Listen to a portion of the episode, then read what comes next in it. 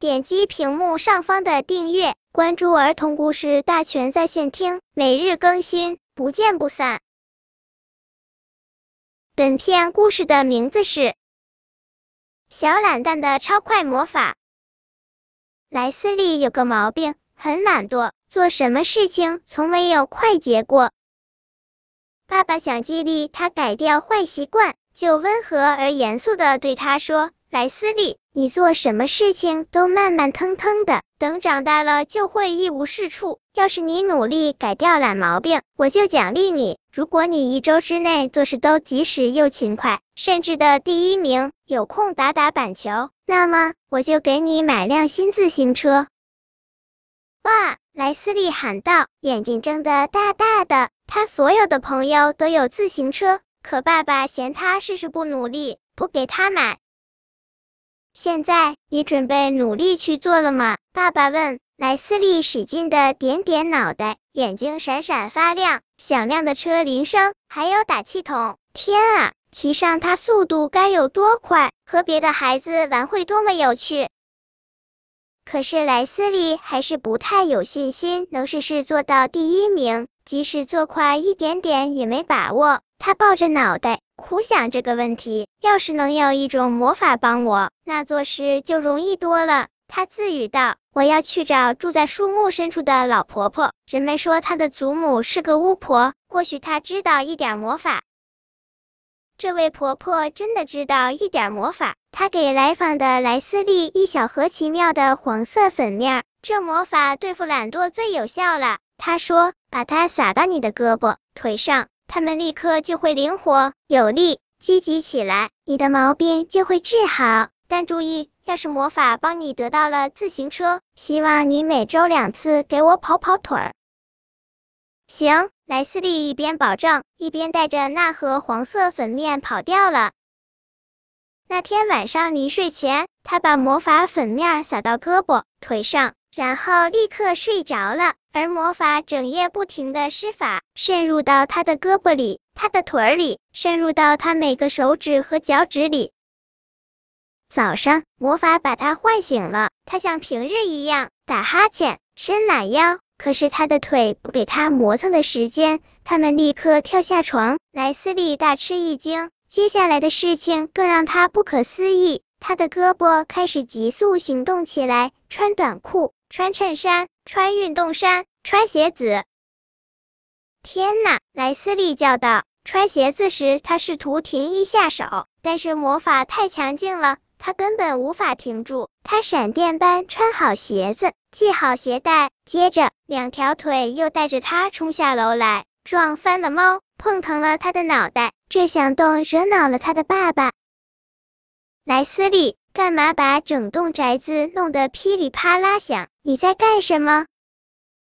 没等他回话，莱斯利的两条腿已带着他冲到餐桌前，两只手立马帮他吃起早餐来。麦片倒进盘子里，浇上牛奶和糖，然后让他飞快的吃起来，几乎噎着了。勺上下往返个不停，可怜的莱斯利，嘴巴被塞得满满的。一口饭还来不及咽下去，下一勺饭就到了。莱斯利，别那样狼吞虎咽，妈妈告诫道。干嘛这样匆忙？昨天你还那么磨蹭，吃饭费了一小时左右，规矩点儿。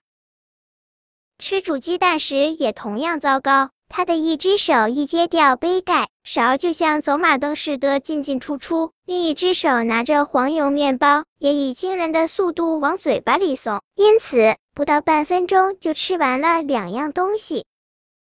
莱斯利，爸爸放下手里的报纸，叫道：“莱斯利，如果你认为这样我会给你买车子，那你就完全错了。别犯傻，坐下，安安静静的吃完早餐，我为你害臊呢。”可是莱斯利根本不能安静的坐下，因为魔法在发作。他的两条腿蹦起来，直奔向书包。他的手把所有的书塞进去，又抓起帽子和外套，给他戴好穿好。接着腿把他带到爸爸妈妈跟前说再见，然后把他拽出房子，拽下马路。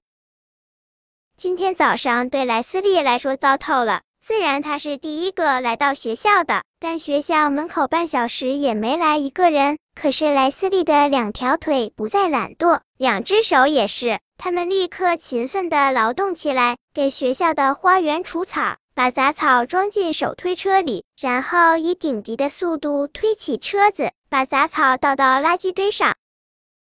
校长来上班，看到这情景非常惊愕，差点把眼镜掉到地上。那个少年可是懒蛋莱斯利嘛？但现在除草、推手推车那么快，太难以置信了。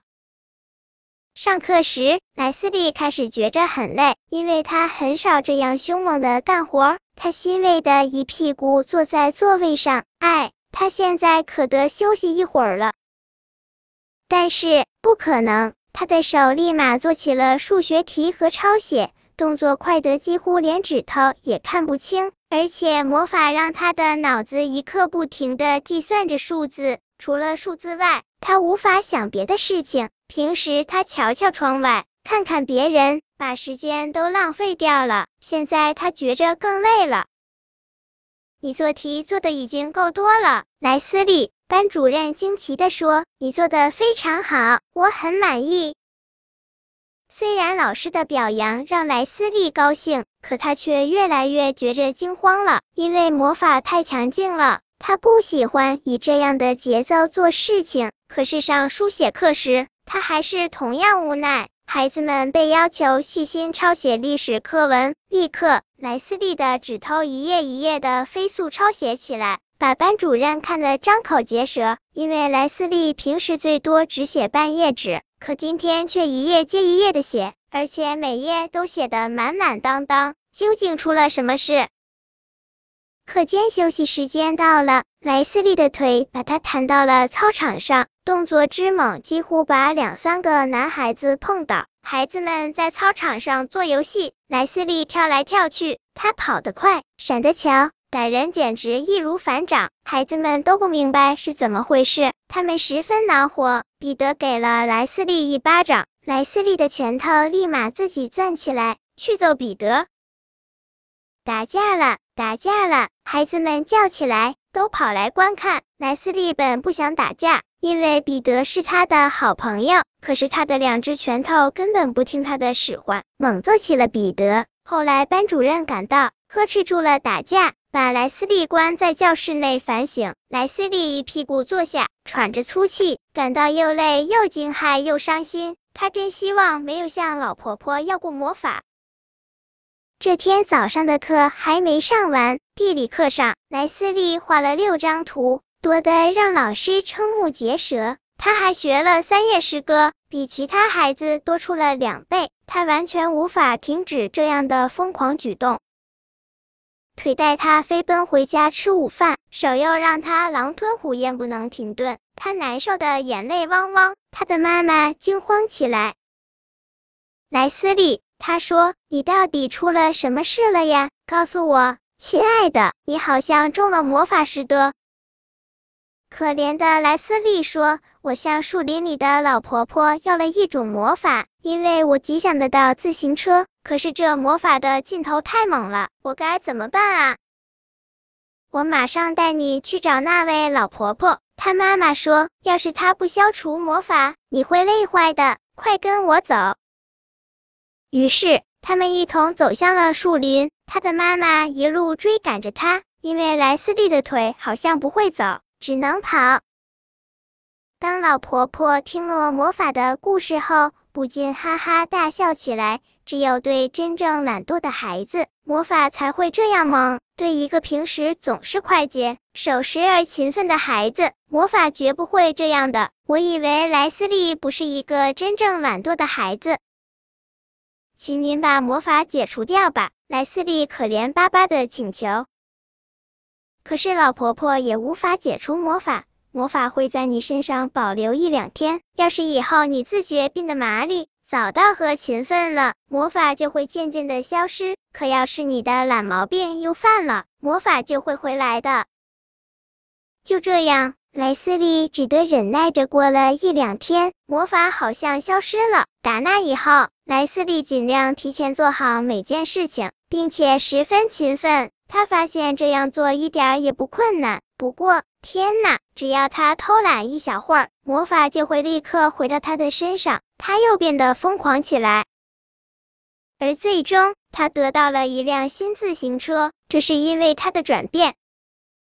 本篇故事就到这里，喜欢我的朋友可以点击屏幕上方的订阅，每日更新，不见不散。